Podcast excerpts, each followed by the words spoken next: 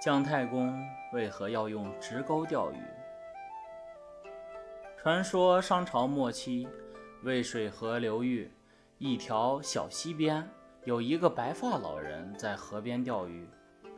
可是他的鱼钩却是直的，也没有挂上鱼饵，而且鱼钩还悬在水面三尺以上的地方。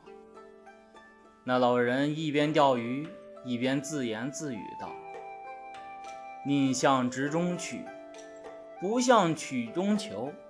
只钓王与侯，不钓水中鱼。此人就是姜尚，亦称姜太公。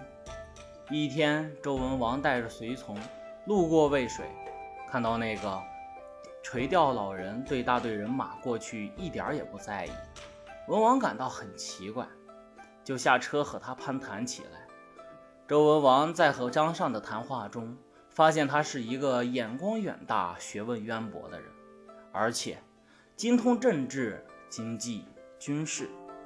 周文王于周文王于是立他为国相，辅助他夺取天下。而姜太公用直钩钓鱼的故事也就流传开来了。